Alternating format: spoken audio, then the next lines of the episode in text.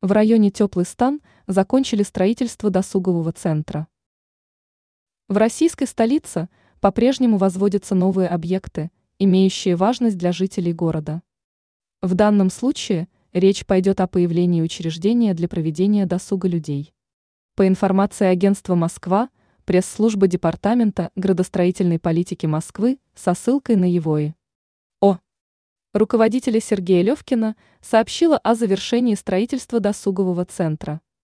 Данный объект находится в столичном районе Теплый стан по адресу улица Академика Виноградова, владение 7, корпус 13.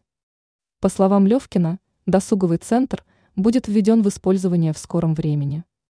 Он отметил, что в указанном здании расположатся комнаты для занятий творчеством, магазин, зал для проведения выставок, а также другие помещения. Известно также, что подвальный этаж вместит в себя удобную парковку для автомобилей. Левкин отметил, что специалисты выполнили мероприятия по благоустройству и озеленению территории. Они создали места для отдыха людей, высадили растения.